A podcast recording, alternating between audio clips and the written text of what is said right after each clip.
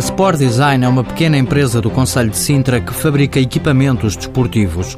Faz balizas de futebol, de handball, postes de rugby e também material para ginástica, como explica o gestor Raul Maia. Produção de equipamentos eh, para ginástica ou para equipar um pavilhão, por exemplo. Nós produzimos box, por exemplo, bloco, aquele antigo para saltar o eixo, traves olímpicas, carros de transporte de colchões.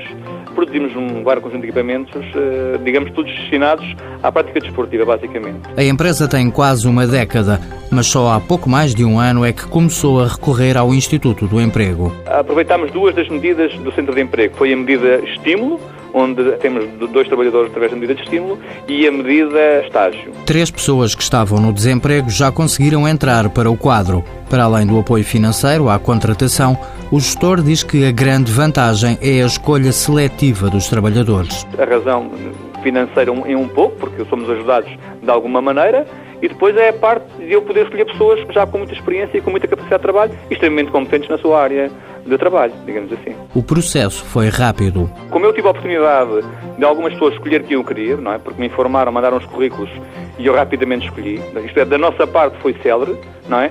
Da parte do Instituto de Emprego também foi célere a colocação dessas pessoas. Raul Maia só sentiu uma dificuldade. Na área de Sintra não encontrou serralheiros. Às vezes os centros de emprego formam pessoas que não se adequam ao nicho de empresas que existem no local, não é? Há um cluster e às vezes as pessoas estão formadas, eh, vou dar um exemplo, quer dizer, se calhar aqui nesta área precisamos muito de serralheiros, não faz muito sentido o centro de emprego estar só a formar, formar pessoas de marketing, por exemplo.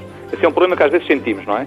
E as pessoas podem ver de outros centros de emprego. Há uma pessoa que veio através do centro de emprego, não aqui de Sintra, mas de Benfica. A Sport Design tem atualmente nove trabalhadores. O gestor garante que voltará a recorrer às medidas de estímulo caso a empresa consiga atingir os objetivos de crescimento. Mãos à obra. Com o apoio da União Europeia, Fundo Social Europeu, Programa Operacional Assistência Técnica.